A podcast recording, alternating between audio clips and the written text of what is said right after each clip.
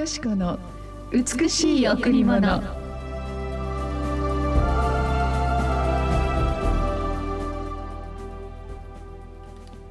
一つのことを私は主に願った。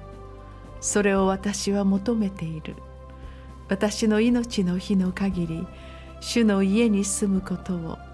主の麗しさに目を注ぎその宮で思いを巡らすために。一つのことを私は主に願った。それを私は求めている。私の命の日の限り主の家に住むことを主の麗しさに目を注ぎその宮で思いを巡らすために。詩編27の4おはようございます。伊藤よしこです。おはようございます。森田博美です。今日も白い家フェロシップチャーチ牧師の伊藤よしこ先生にお話を伺います。よろしくお願いします。さあ今日の詩篇の御言葉はあのイスラエルのダビデ王が歌った、えー、詩篇なんですが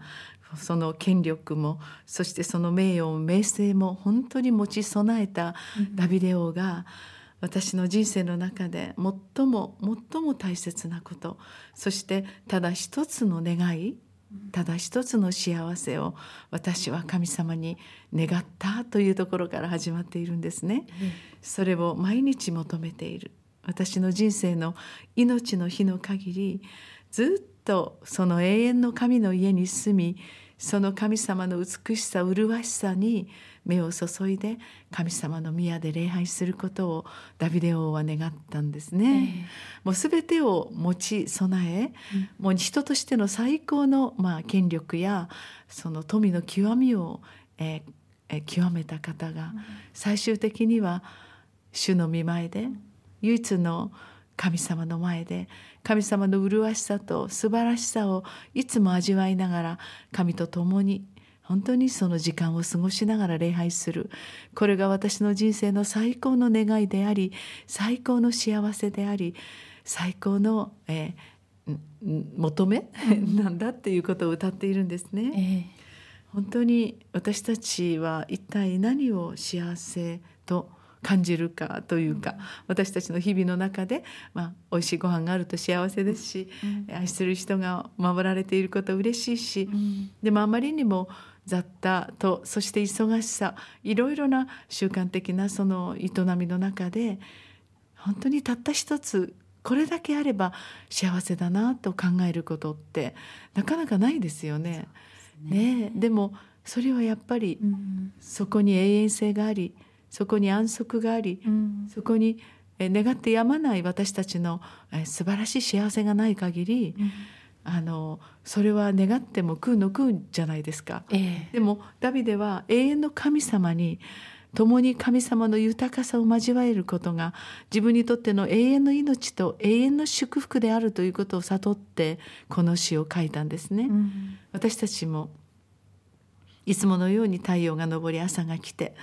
一日の活動が始まります。ある人は職場にある人は本当に与えられた仕事ある人は与えられた学業に励んでいくわけですがあっという間に週間が終わり、はい、1ヶ月が終わり、うん、あっという間に1年終わるねって、うん、今年2023年ももうね 半分終わって終わってしまいましたけれどもそのようにあっと流れていく人生の中ででもいつもいつも一つのことを願っているということは大事なことかなと思うんです。ええ、それは私たちを生かし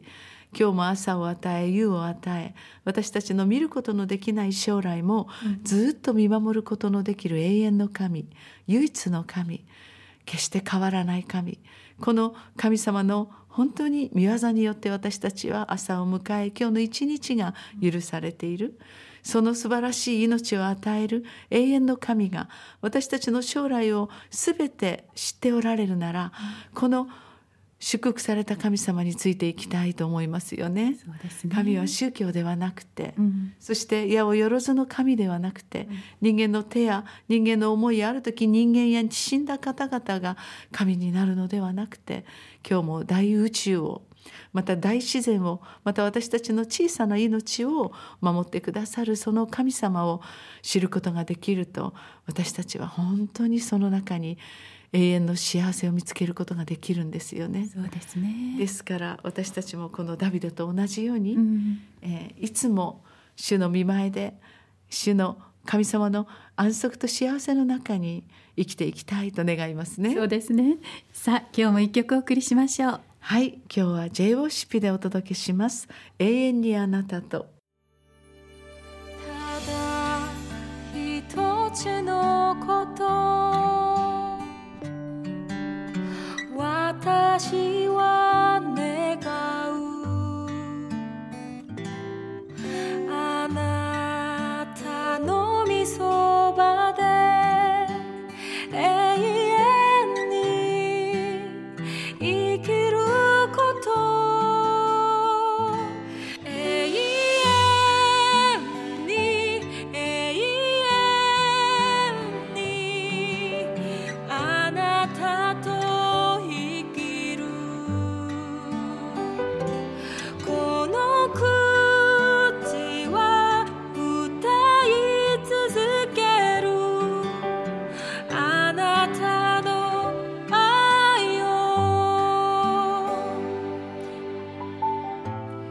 J ワーシップでし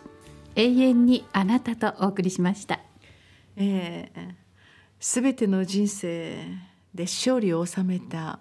王様ダビデが本当にいつもイエス様と共に生きることを毎日願っていたと、その豊かさもその誉れもその称賛もいっぱい受けてきたはずなのにダビデの心を満たしたのは神様の見舞いにあるその礼拝だったんですね。ええ本当にイエス様と共に生きる人生って本当にもう何か全てのものが完全保障というか、あのイエス様と共にいれば何も恐れるものはない、はい。私たちを敵対するあらゆる困難や問題うん。ある時病や死そのようなものも勝利してくださるのはイエス様だけですよね。そうですね。勝利することのできるイエス様と共に生きたダビデこそ勝利の王様と言ってもいいかなと悠久の歴史からうん。この素晴らしい詩篇の歌をずっと書き続けたとても知恵のあるあの英知を持ったお方このダビデは本当にいつもイエス様と共に生きていたんですね。そうですね。はい。はい。さあ、それでは今日もこの後礼拝があります。第一礼拝は9時から、第二礼拝は11時から、第三礼拝は土曜日の午後6時、第四礼拝は火曜日の午前11時からです。週末金曜日と土曜日はカフェがオープンしています。12時から3時までのランチタイムの時間。予約や詳しいことにつきましては電話098-989-7627九八九の七六二七番にお問い合わせください。さあ今年も二千二十三年の、えー、愛と光のクリスマスチャリティーがコンベンション展,、えー展示棟で、えー行われます、うん。えー本当に毎年毎年今回44回目を迎えるんですけれども、この、えーコンベンションであの多くの人々を迎える、えーこのチャリティーが多くの人々のあの楽しみになってくださっていること、でまたこれに賛同してくださる方がどんどん増えていることは嬉しいですね。そうですね、はい。今年ももう待ち焦がれている方がいらっしゃいます。過去2回来たけれど、今年もあるんだよねって。はい。嬉しいですね。嬉しいです本当に小さな小さなチャリティークリスマスから、今はあんな大きな場所で行えること嬉しいですね。はいでもやはり沖縄の人々の優しい心が命のチケットを本当に送ることができるということが継続されていることを神様喜んでくださいますね。さあ森田さん、はいお知らせお願いします。はい、えー来たる12月17日日曜日、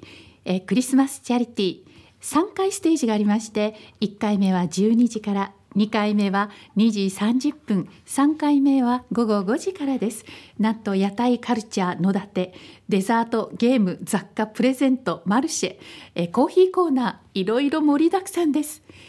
私たちが支援しているあのいろいろなあの国々とかまた今年あの洪水もいっぱいあのありました、はい。そのようなあ沖縄の県内の中でも、うん。本当に今あたくさんの苦しみにあえいでいる人々に少しでも何か愛のサポートをしたいということで始められたこのクリスマスチャリティーあーもうすでにこの、えーリストバンドが売られてますね。そうですね。はいはい。もうたくさんの方々が買ってくださってこの全額が子供には1,000円大人には2,000円そして私はもっと誰かを助けたい、1人2人3人そのように多くの方々の愛が集まってこの、えーまた買ってくださったリストバンド全額が送られていきます。どうぞどうぞあなたも賛同してみませんか？コンベンションの劇場等にたくさんのクリスマスツリーが飾られ、本当に温かいこの一年の守りを感謝したいと思います。今年も本当に素晴らしい豊かな一年がその最後に、えー多くのややめる方々にまた苦しむ方々に愛のクリスマスプレゼントを送りたいですね。そうですね、はい。ぜひお越しください。詳しいことにつきましては電話098-989の7627 989の7627、えーまたは080-2359-8302 080-2359-8302にお問い合わせください。今年ももうすでにワクワクですね。はいそうですねはい、皆様のお越し、本当に心からお待ちしております。共に多くの苦しみを抱えている方々にクリスマスプレゼントを贈ることで、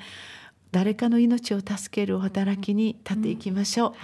ありがとうござありがいました。とうございました。